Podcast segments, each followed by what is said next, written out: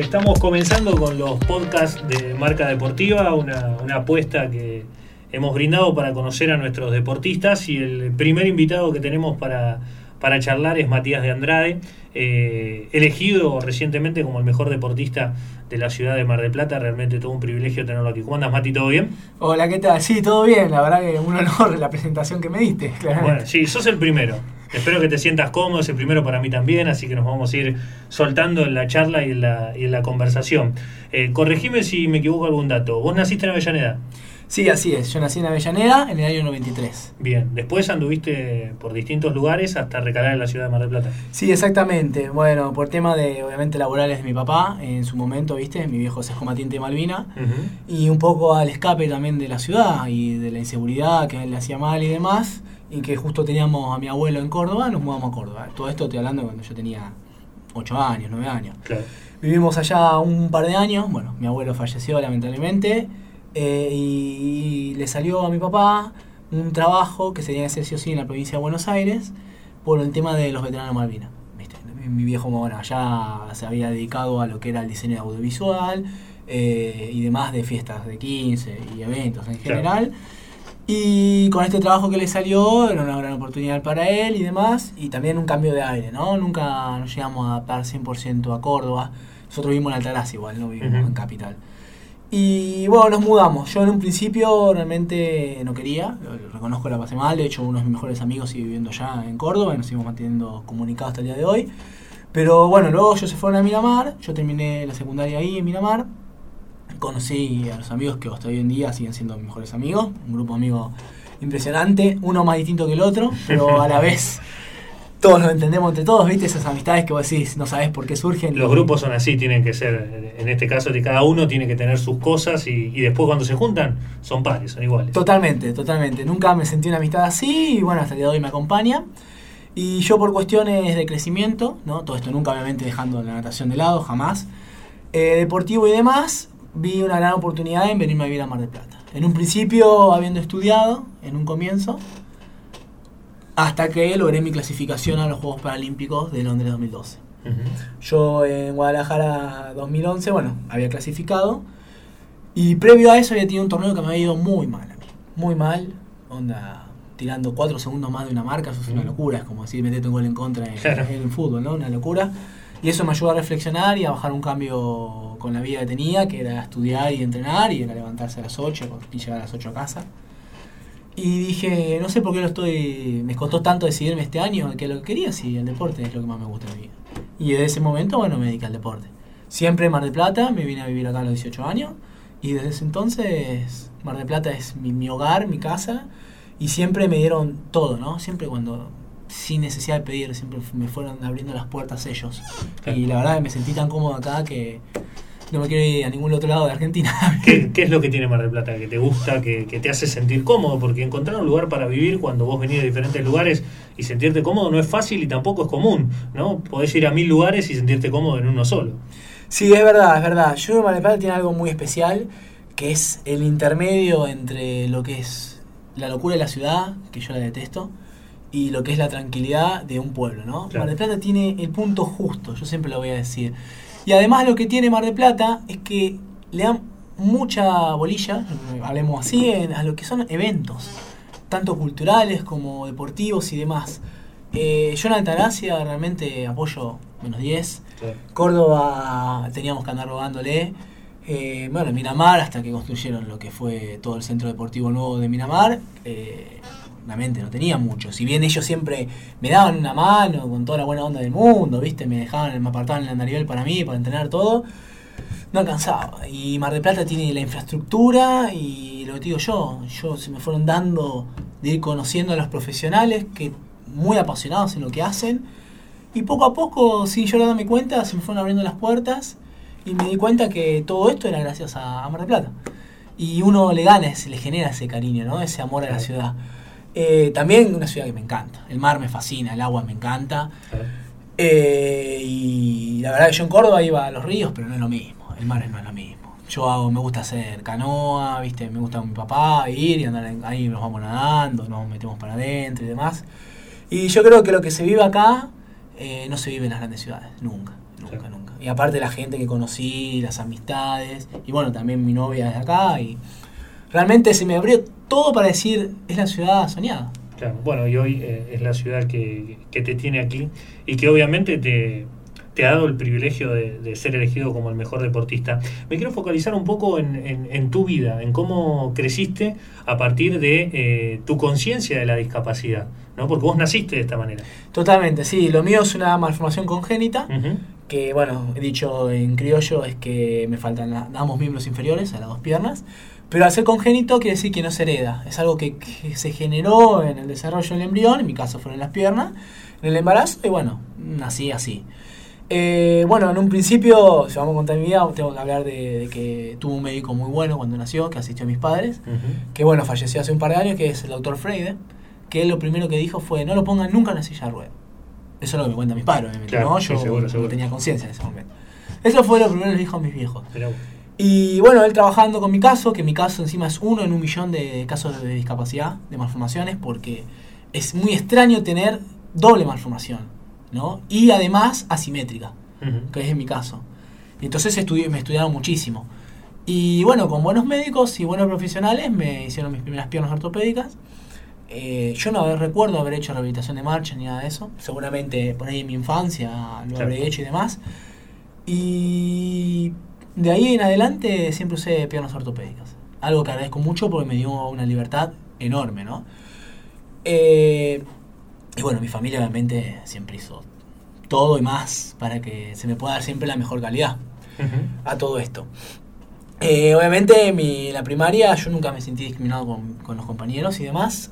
Me sentí por ahí un poco más discriminado en lo que fue la secundaria, Claro. que ahí sí noté ese cambio, ¿no? Uno inconscientemente, te lo digo incluso, y se da cuenta más de grande al hecho de decir que no lo hacen con maldad, obviamente, lo hacen porque es algo, también se están explorando nuevas, nuevas áreas, nuevos conocimientos, pero ahí sí, sí me sentí bastante, no sé si discriminado, pero sí que me trataban distinto, cosa que no se me dio con el caso de mi- mis amigos, que generé en la secundaria. Que ellos siempre me trataron uno más del montón e incluso hacen bromas conmigo y al respecto a mi discapacidad y todo eso, y es algo que a mí no me molesta para nada, porque de hecho yo creo que es la manera ¿no? de uno de incluirse y aceptar su problema también. Claro. Y no fue hasta que entré a la facultad, que me hice un año de licenciatura en biología yo, que ahí me di cuenta la discriminación que había, o de- no discriminación, perdón, la- el trato distinto que había tenido en la secundaria.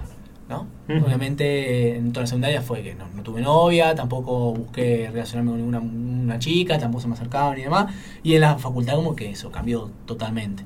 Ya me dejaron de ver como un individuo distinto del grupo y ya pasé a ser un individuo colectivo que estaba ahí porque estudiaba y no por la discapacidad que tenía. Claro. Bueno, eso es un, tema central, ¿no? Muchas veces eh, se genera como una, un- una reacción inmediata, ¿no? Al verte que, es casi física, ni siquiera es mental, y, y después cuando uno se va eh, interiorizando de, cómo es la vida de una persona, y por eso también esta idea de- del podcast, comentar, comenzarlo con vos en este caso, ¿no? Eh, de, conocer cómo es la vida de una persona, porque es más normal de lo que uno piensa, ¿no? Sí, totalmente, totalmente. Siempre yo digo que las barreras son, como decís, más, más que nada mentales. Eh, y yo puedo asegurar que muchas de las personas la primera impresión que tienen es porque no saben el estilo de vida que llevamos las personas con discapacidad, ¿no? Eh, y es 100% como vos decís, yo coincido plenamente. Eh, te tratan de una manera o por miedo, yo creo. Por miedo a, a- a hacerte sentir mal, ¿no? O a no saber lo que uno puede hacer.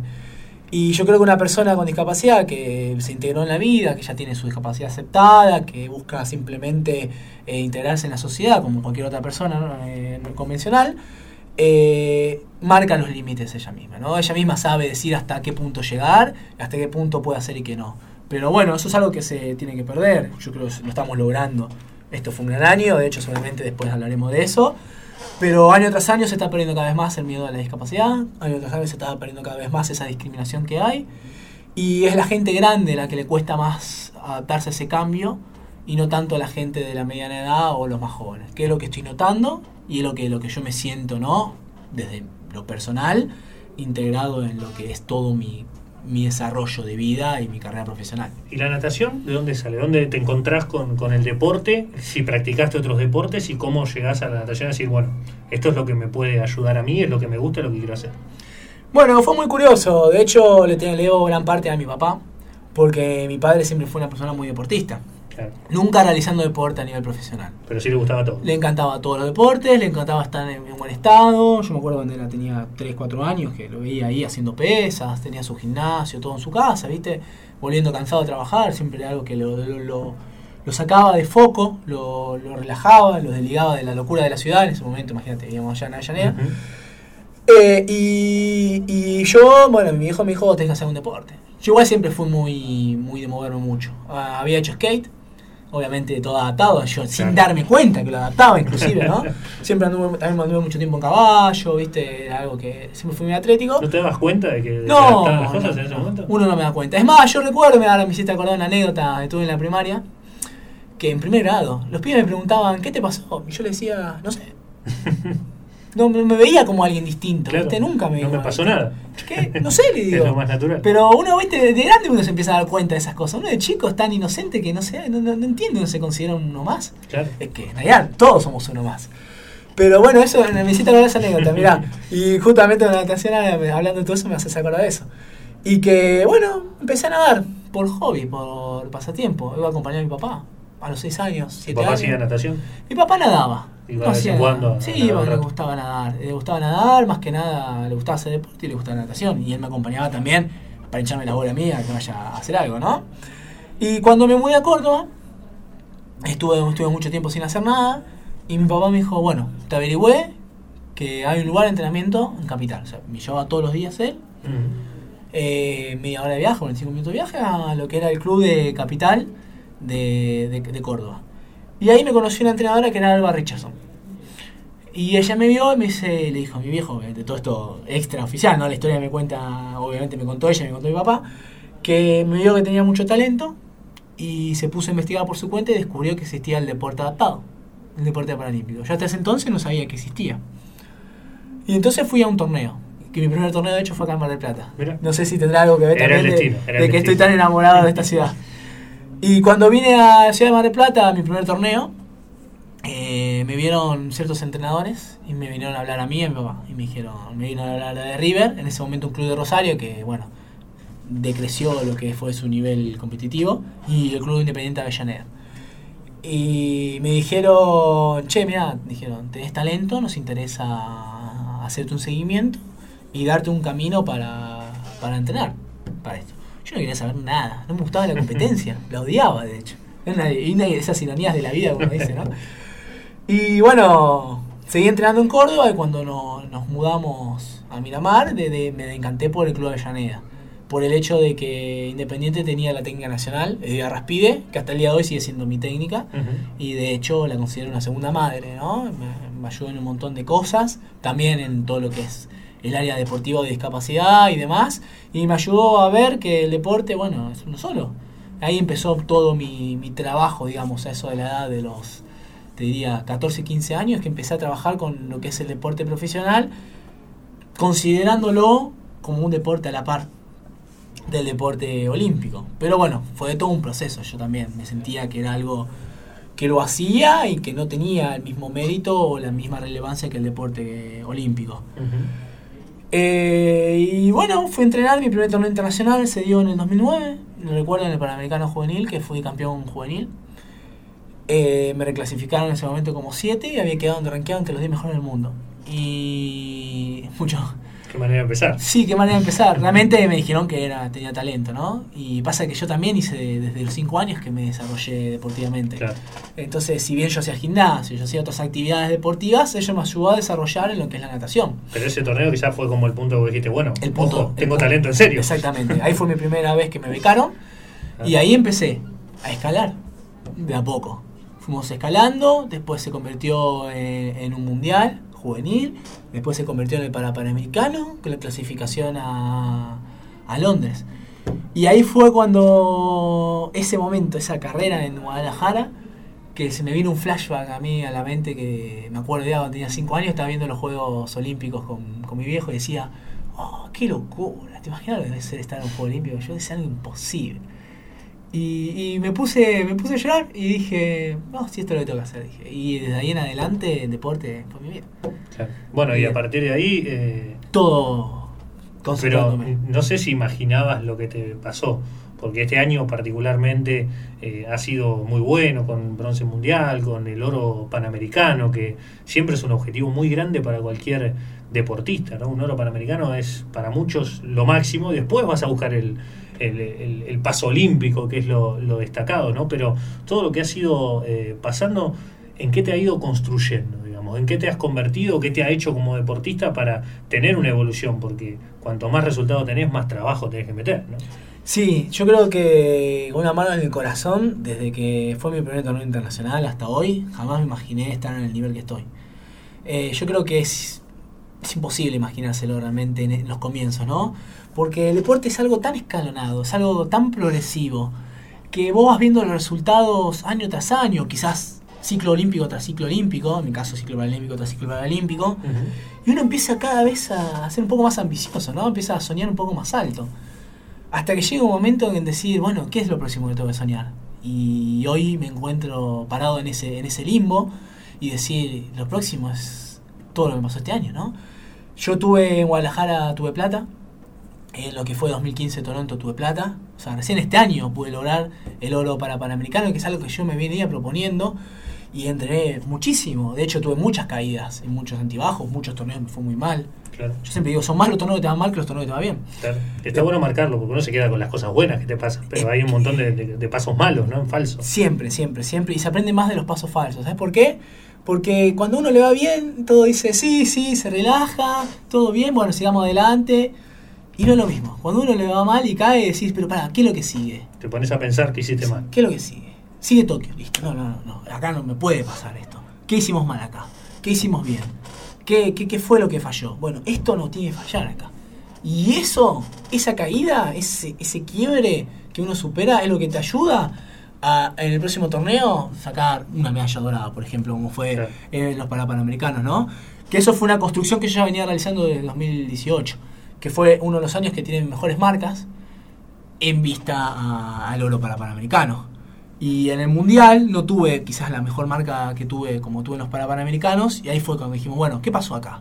Yo creo que fueron, fueron todas estas cosas, ¿no? Analizando obviamente con mis profesionales, ¿no? día a día.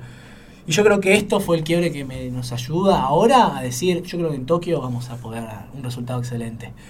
Pero bueno, tío, como reitero, fue muy escalonado. Mis primeros mundiales eran simplemente hacer finales. Y de golpe me encontré en un mundial con que podía hacer medalla. Es que la natación argentina en un tiempo era así. El entrar a una final ya era una medalla de por sí, ya te colgabas una medalla. Después, eh, ir a un podio panamericano era difícil, ni hablar en un mundial o un juego olímpico para la natación argentina en general. Hoy estamos viviendo otro momento de la natación y hasta uno se ilusiona con, con tener podios mundialistas, pero es un deporte difícil en el ámbito internacional. Sí, la natación y todos los deportes individuales, el problema es que requieren demasiados horas de entrenamiento y demasiada tecnología hoy en día, ¿no? Eh, yo creo que los grandes países que son potencia de estos deportes invierten en eso, en lo que es la tecnología del deporte. Cosa que Argentina todavía está entrando, incursionando en eso. Lo que se está invirtiendo mucho en Argentina, que es, obviamente todos estos cambios no son casualidad, eh, es que se trajeron muchos eh, entrenadores de afuera, muchas capacitaciones internacionales. Argentina se metió, dejó esa arcaidez de la natación de que se tenían que dar muchos metros o que los entrenamientos son así, a decir, ¿qué hubo? La natación mundial que está pasando esto. Y Argentina dijo, bueno, vamos a ser parte de esto. Y por eso se están dando los logros, se están dando. Que no es casualidad que las medallas panamericanas aparezcan, que las medallas sudamericanas aparezcan, que hayan aparecido algunas medallas mundiales en los últimos momentos, que haya una nadadora como es Delfina, que es una proyección a un as bajo la manga, que puede llegar a ser una medalla incluso olímpica. No es casualidad. Todo es un trabajo, todo es un trabajo y un antes y un después que por suerte eh, el Enayo voy a decir que tuvo mucho que ver en esto, muchísimo que ver en esto. Y se puede ver en deportes grupales también, el básquet, fíjense, de golpe, cuántos tiempo estábamos que nos quedábamos fuera de pelear lo que era una medalla y este, se logró una medalla de plata en un mundial, que no, es mérito menor, medalla de oro para americana de los jugadores de básquet. Son potencia, tenemos a la selección tanto de hockey masculina como femenina, se están incursionando un montón de otros deportes, el rugby está cada vez más fuerte, eh, obviamente me faltan un montón de deportes nombrar porque Argentina creció deportivamente de una manera increíble. Y yo creo que lo va a seguir logrando, y, eh, pero es un proceso escalonado, no se puede lograr de un día a otro. como así eh, de un día a otro no fue que yo logré la medalla panamericana dorada, bueno, de un día a otro tampoco se puede lograr la medalla del mundo en, en, en ningún deporte, es así. Claro. Pero yo creo que está Argentina encaminada y espero que el apoyo continúe año tras año y que este proyecto de progresión sea una progresión realmente, ¿no? Sea un aumento de apoyo constante a los deportistas. Porque un deporte a este nivel se tiene que dedicarse un 100%.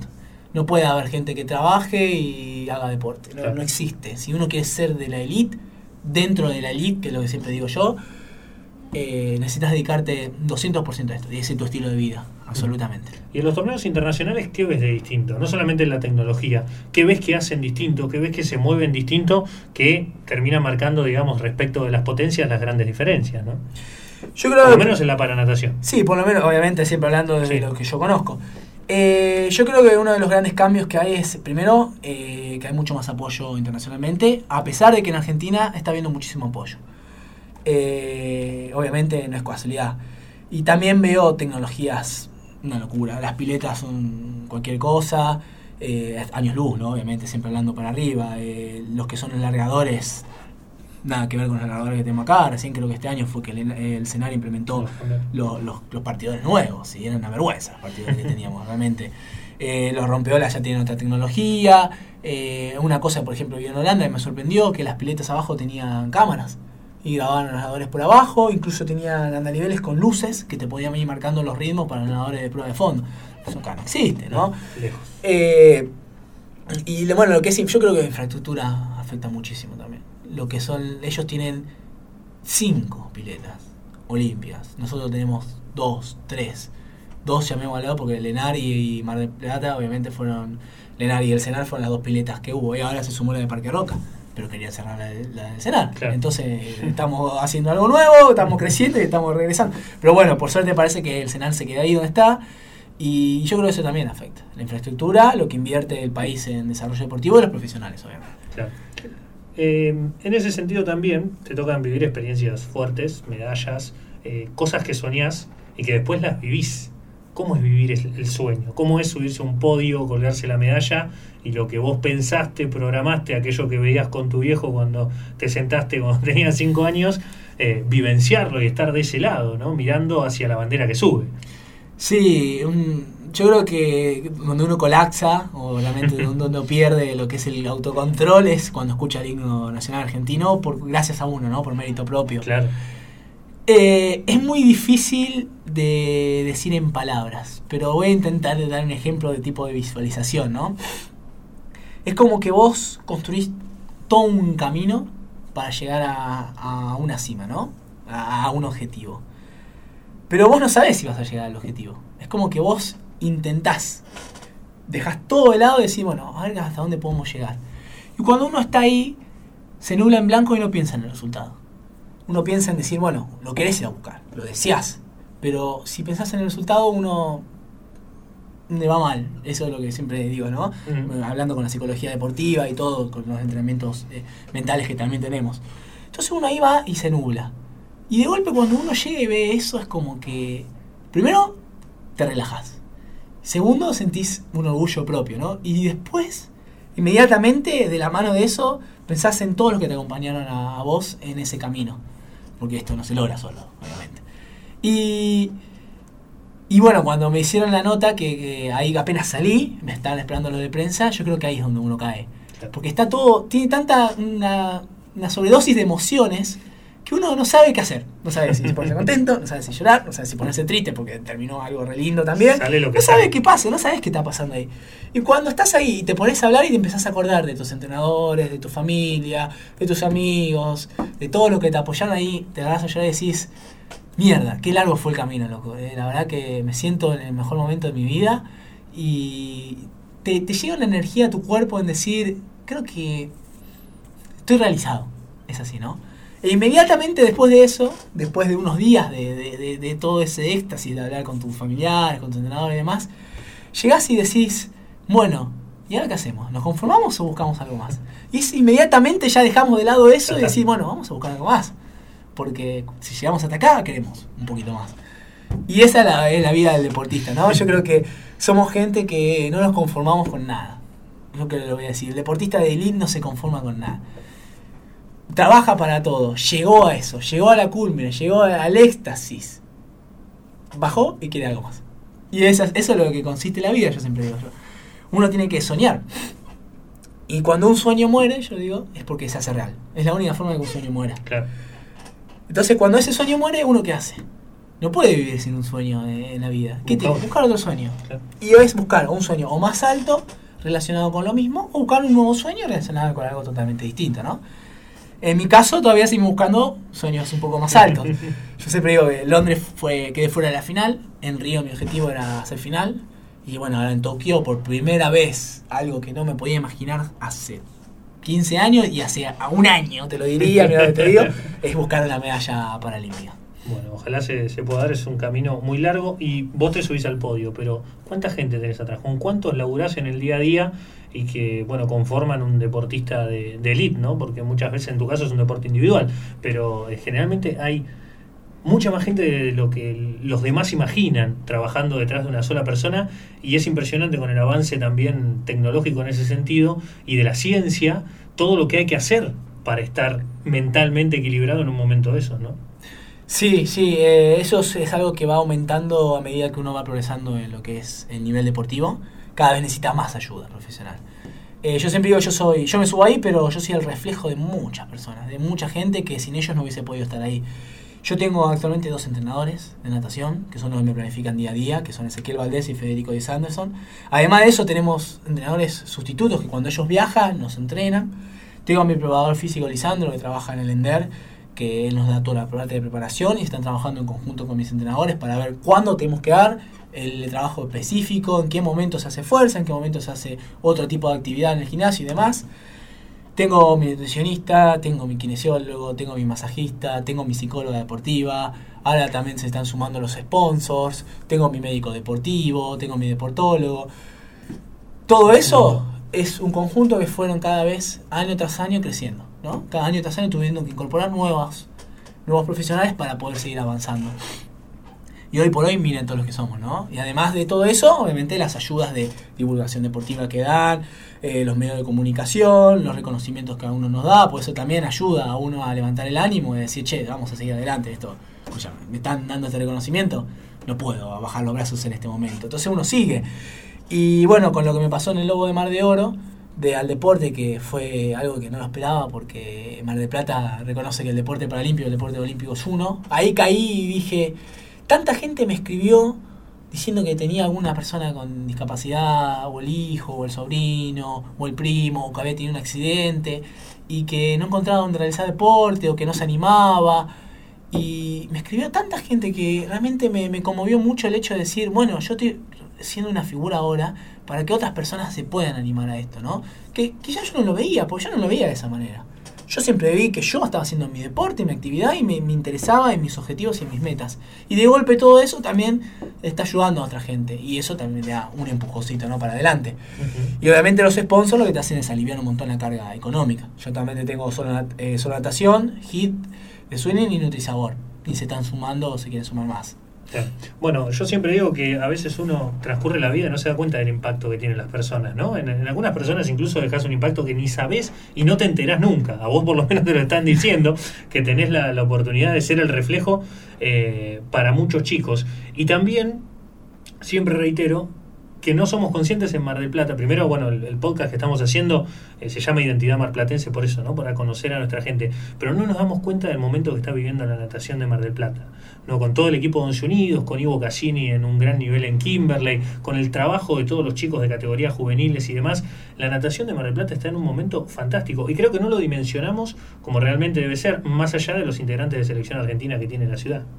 Sí, sí, sí. La verdad que desde que yo llegué a la ciudad de Mar del Plata hoy, yo no puedo creer lo que creció la natación marplatense.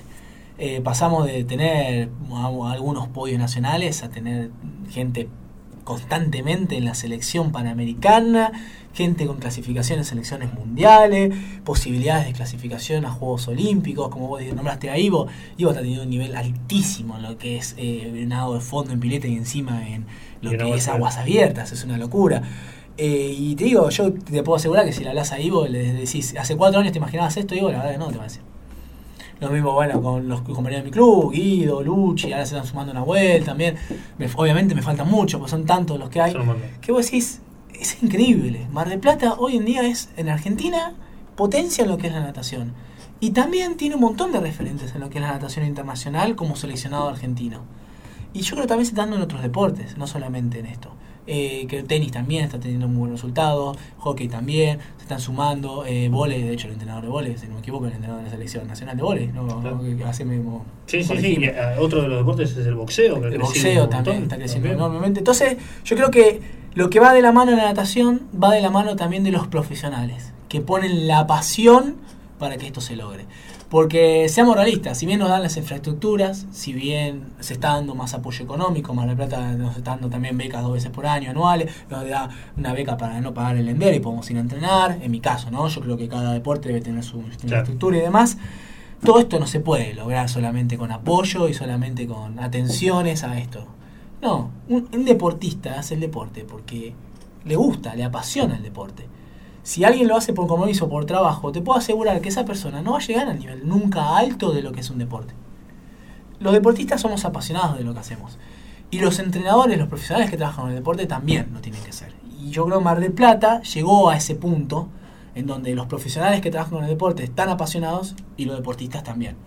Entonces, al estar los dos en esa sincronía, se está elevando el deporte a niveles internacionales, que es lo que se está viendo día a día. Y además también lo- los propios entrenadores se articulan entre sí, a pesar de ser de distintos clubes. Trabajan, comparten experiencias, comparten planificaciones. Y eso a mí me parece que es un salto de calidad porque siempre cada uno trabaja para lo suyo, ¿viste?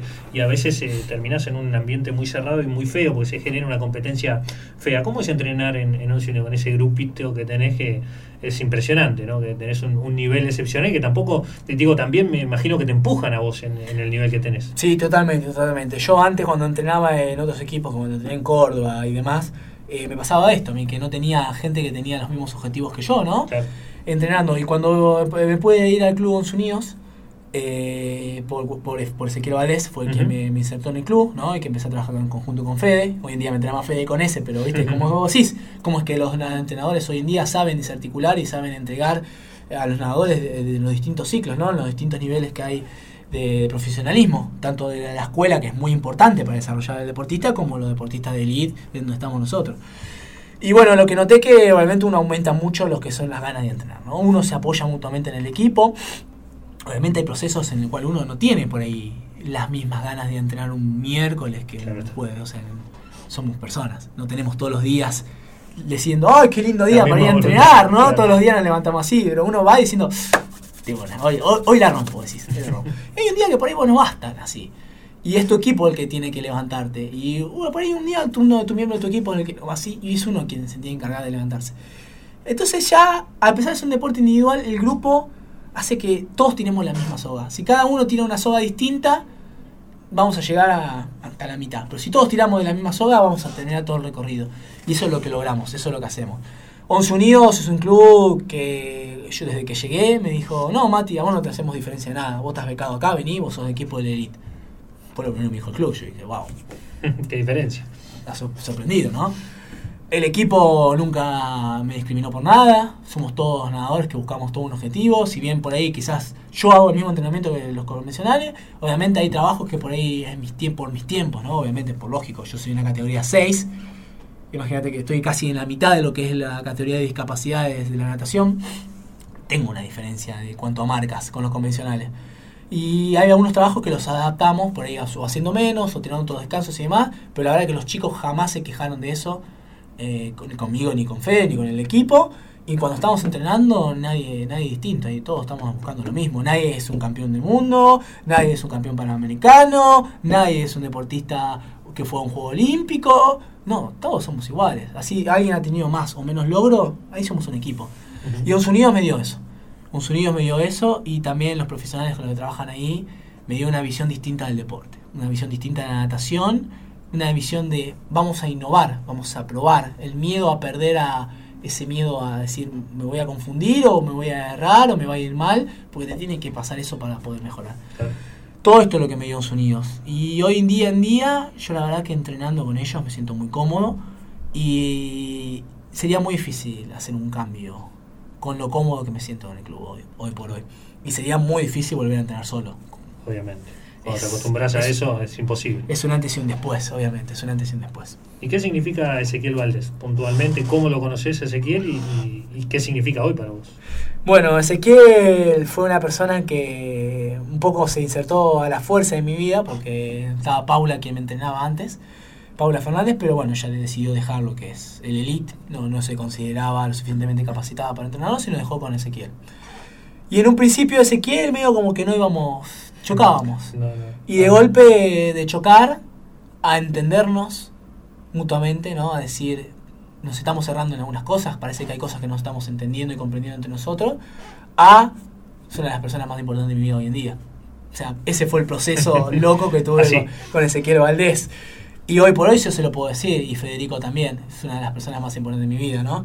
Y con Ezequiel trabajamos muchísimo para lo que fue hasta Río, dejamos hasta el alma, eh, logramos lo que fue la final, pero nos quedó un sabor amargo, decir, nos pudimos hablar un poco más o a ver qué falló.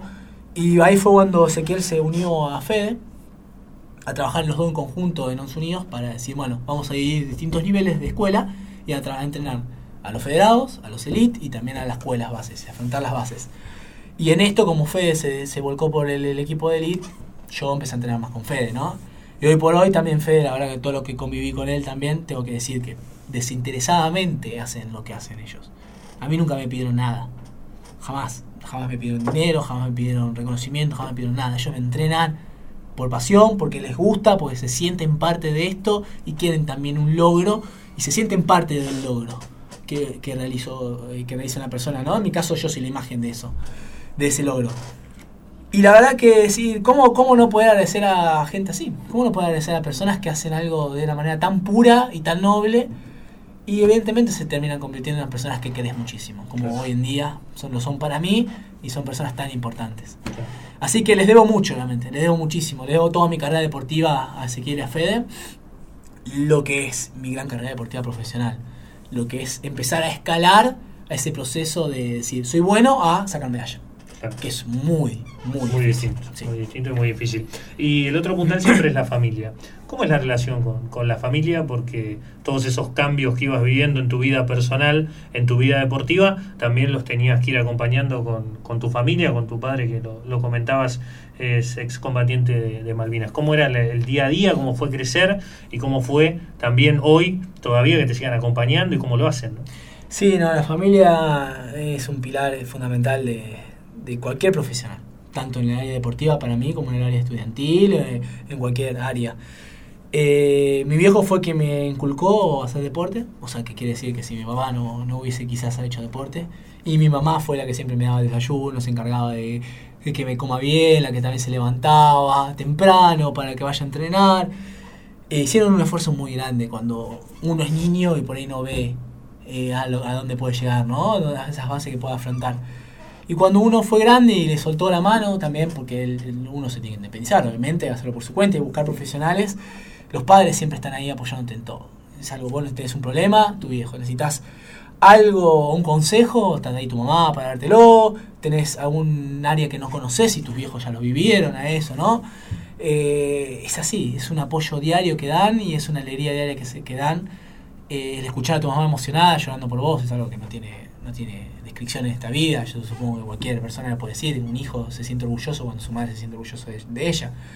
Y cuando yo empecé a estudiar y hice deporte y decidí volcarme por el deporte, ellos jamás me dieron un pero. Ellos jamás siempre me dijeron que yo tengo que hacer lo que me gusta, que yo tengo que hacer lo que quiero, tengo que seguir mis sueños. Y eventualmente, si uno es bueno, si a uno le gusta, digo, si uno sigue sus sueños, va a ser bueno.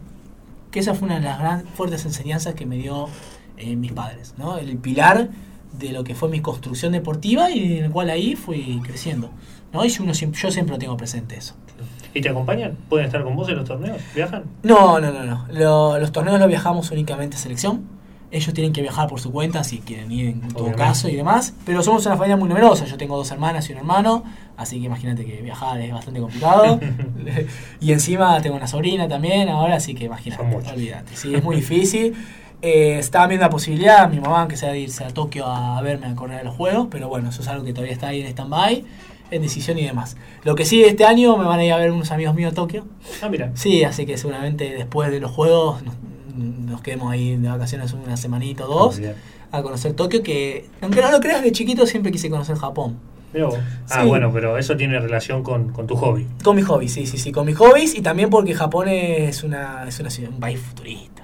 Es como que viajas al futuro. es vivir una película del futuro. Me dijeron que es vivir una película del futuro. Y tengo muchos amigos que, bueno, por los hobbies que tengo yo, que me gustan a mí, las cosas de cartas, mío friki, viste, me gustan esas cosas. Eh, tengo muchos amigos relacionados en ese ámbito y que fueron y me dijeron que es excepcional, ¿no? Excepcional. Así como Holanda para mí fue un país que diría, ¿qué otro país que no sea Argentina elegirás para vivir? Yo te digo Holanda. ¿Por qué? Por la gente, bien. la gente. La verdad que fue uno de los pocos países que me sentí que la gente era muy parecida a la de acá. Eh, siempre que viajo afuera, la gente cree que Argentina tiene muchos problemas. Sí. Y la realidad es Y que los tenemos. en los tenemos, parte. obviamente. Pero la realidad es que todos los países tienen esos problemas. Y uno cuando viaja se da cuenta de que qué es lo que quiere tener, ¿no? Si quiere tener problemas en este ámbito. ¿Qué no- problemas querés? ¿Qué problemas querés? Exactamente. Uno decide creo que qué problemas quiere tener. Y la gente de Argentina, los amigos de acá, no están en ningún lado del mundo. Yo me doy cuenta, y mira, te voy a contar una anécdota que quizás les, les, les gusta a algunos de los que escuchan esto, que fue la cámara de llamado de Berlín. Ajá. Una cámara de llamado es, viste, cuando te llaman previamente a correr, vos vas como 15, 20 minutos antes, tenés gente corriendo delante tuyo y uno va eh, eh, ahí avanzando hasta que le toca correr, En la ¿no? fila. Sí.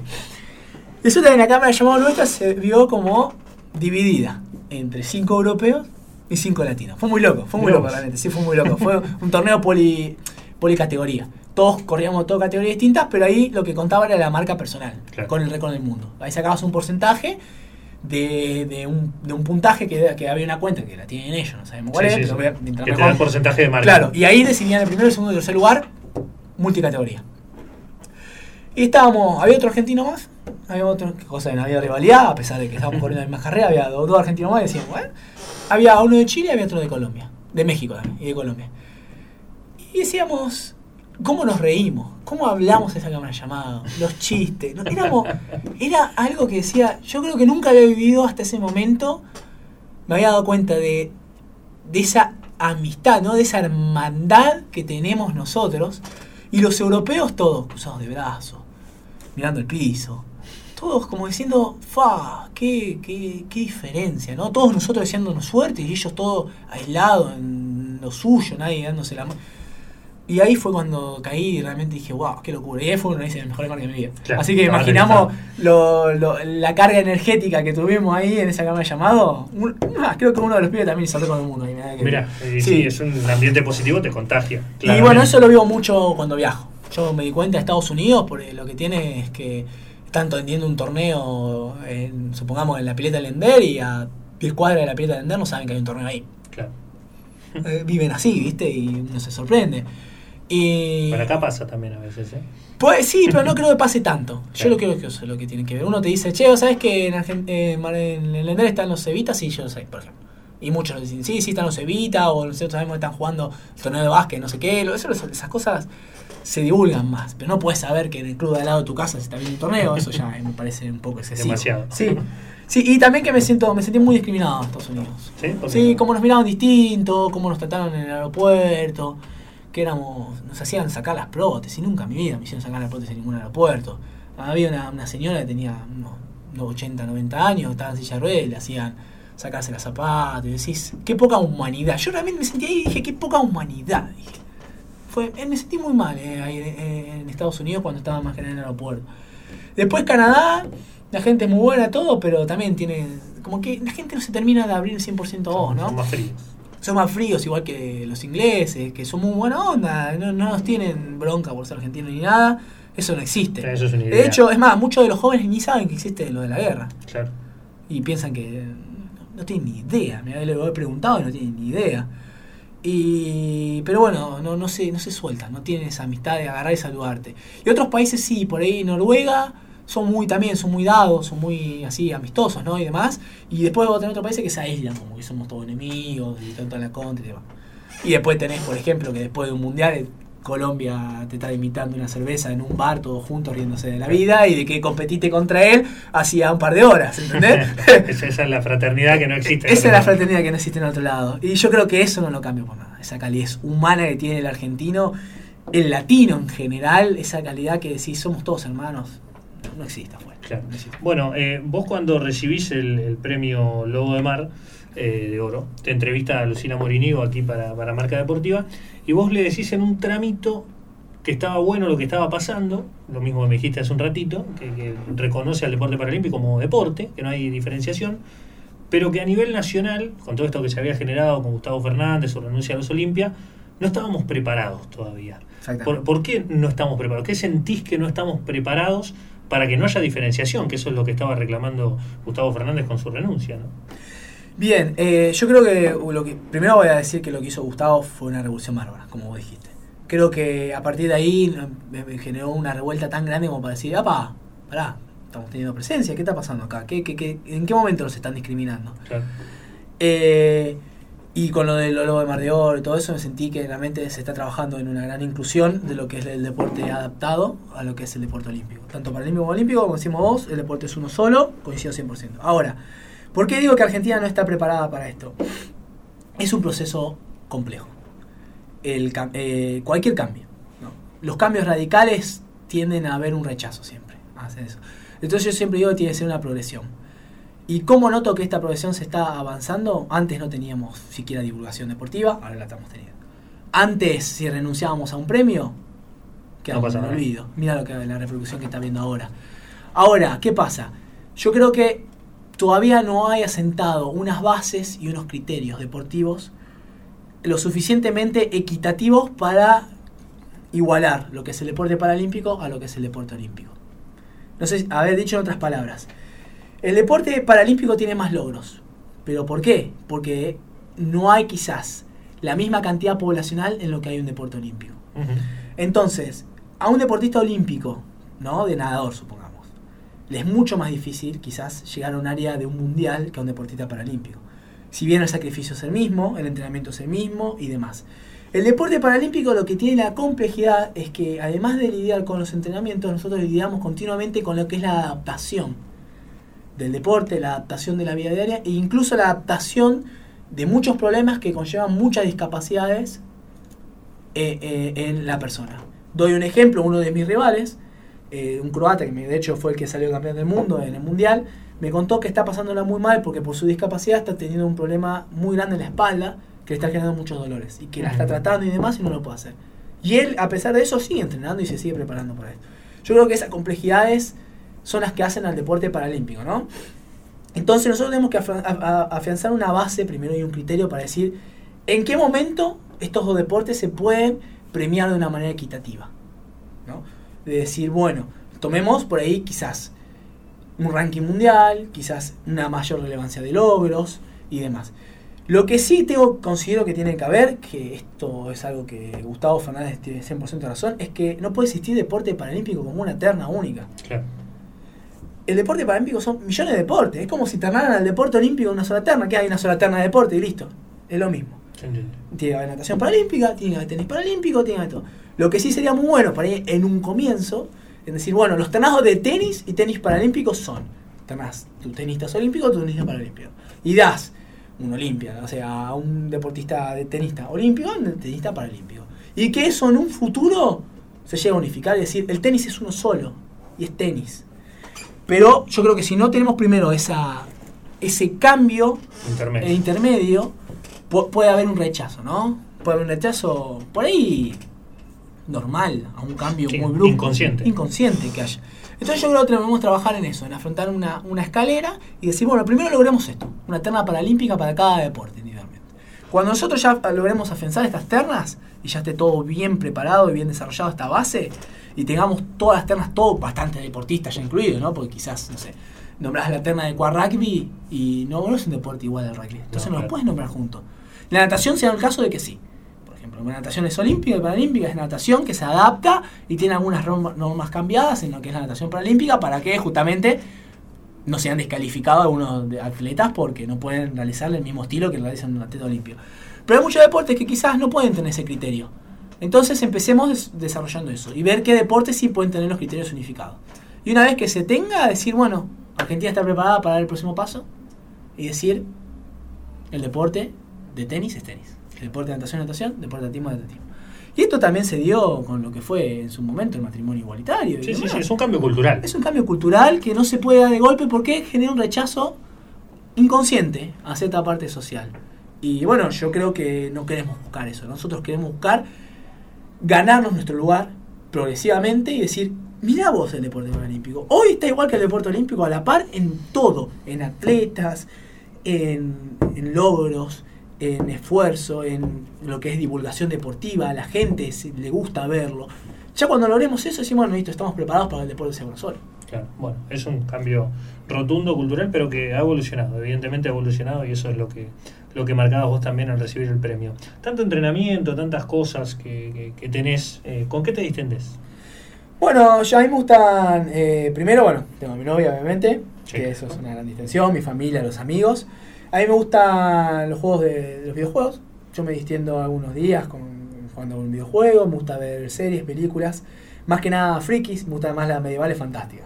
Mira, Mi película favorita es El Señor de los Anillos, mira vos. y de hecho también es mi libro favorito. Es una saga. ¿La leíste primero y la viste después o al revés? No, fue al revés. Primero Ah, la vi. Pero viste que es distinto. Es muy distinto. Es muy distinto. Es muy distinto. Igual yo considero que hicieron una adaptación fantástica. Yo creo que es una de las pocas películas que voy a decir adaptaron muy bien lo que es el libro a lo que es la película. Porque los personajes son idénticos, tienen las mismos, el mismo carisma, los mismos inconvenientes, los mismos demonios, ¿no? Yo siempre digo, todas las personas tenemos ángeles y demonios. Y eso es, una- es algo que me encanta. Y de hecho lo que sale de- del mundo que creó Tolkien, medieval fantástico del Señor de los Anillos, son los juegos de rol. Calabozos y dragones, eh, Magic y todo lo demás. Y eso es lo que me, me gusta.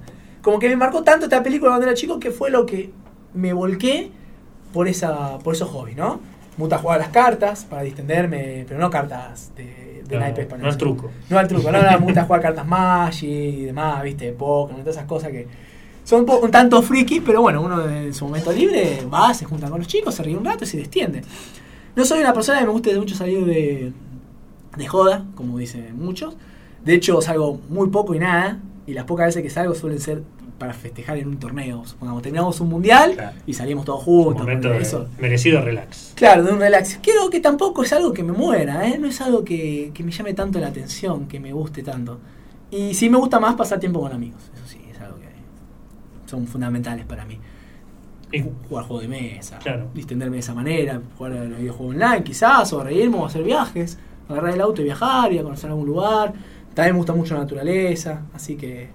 ¿Y esto de, lo- de lo- de los juegos de rol, cómo los, cómo los empezás a conocer y cómo, cuánto tiempo le dedicás? Porque son juegos que necesitas un tiempo prudencial, ¿no? Sí, sí, yo creo que más que nada te ayudan a distenderte de que cuando estás jugando o cuando estás haciendo eso, No estás en otra no cosa. estás en otra cosa más que eso, te olvidas de todo. Y creo que los deportistas en general buscamos, aunque sea algún pasatiempo que nos olvide completamente de lo que estamos haciendo del deporte, nunca habla tierra. Y en mi caso, bueno, son estos juegos. Yo lo conocí, mira, lo he conocido en, en- cuando me mudé a Miramar, porque uno de mis amigos les gustaba, estaba interesado en esto. Y le gustaba uno de los videojuegos que era el, el World of Warcraft, que todo muy relacionado a todo esto. Yo ya me gustaban los videojuegos a mí, porque yo ya de hecho cuando venía de chico me gustaba mucho todo este estilo de juegos, ¿no? De, a este estilo que se llaman RPGs o RPGs, que son Role Playing Games en la Claro. computadora. Bueno, con ellos en ese momento venía a Miramar, viajaba a Mar del Plata y conocí que existía este juego de cartas, Magic. Cuando me... Es un juego un poco, pasatiempo un poco caro, por desgracia. Pero bueno, hubo una alternativa en su momento que fue el juego de cartas de World of Warcraft. Cuando terminé la secundaria, que me vine a vivir a Mar del Plata, y bueno, tenía una adquisición económica buena para vivir solo, y tenía mi, podía gastar dinero en algo más que no, sea mantenerme, me puse a jugar un poco al juego de cartas, y fue algo que me gustó muchísimo. Y de hecho, uno de los nacionales de World of Warcraft, un torneo que hubo muy grande, fue más grande de Argentina que hubo, lo gané yo. Mira, Sí, sí, sí, fue campeón también en eso. no, no, no, no, no, no, no, a nivel mundial no, no, no. Pero fue es que me gustaba mucho, pero lo hice como pasión, más que nada. Y así con esto conocí mucha gente, que hasta hoy en día lo sigo conociendo, ¿no? De todo este ambiente, que tienen comiquerías y demás. Y así fue como llegué al rol, a través de uno de estos amigos, que era uno de los dueños de Arcana Comics, que me dijo, che, Mati, mirá, vamos, vamos a hacer una mesa de rol, vos nunca te invitamos a jugar, yo sé que vos sabés cómo funciona todo el juego, yo sí sabía cómo funcionaba todo, te invitamos a jugar. Y fui a jugar ahí y la verdad fue un juego que me encantó. Dije, qué, qué locura, ¿no? Aparte es algo que decís, te obliga a juntarte una vez por semana con tus amigos. Es algo que decís, el sábado a la tarde es para esto. Entonces, solo sábado a la tarde con tus amigos. A veces ni siquiera la cerveza y eso te obliga tanto. a, a, veces ni siquiera la cerveza eso te obliga tanto, es verdad. Uno lo, lo, ahora me lo puedo pensar, es verdad. Es como que uno está comprometido a un pasatiempo que le gusta mucho.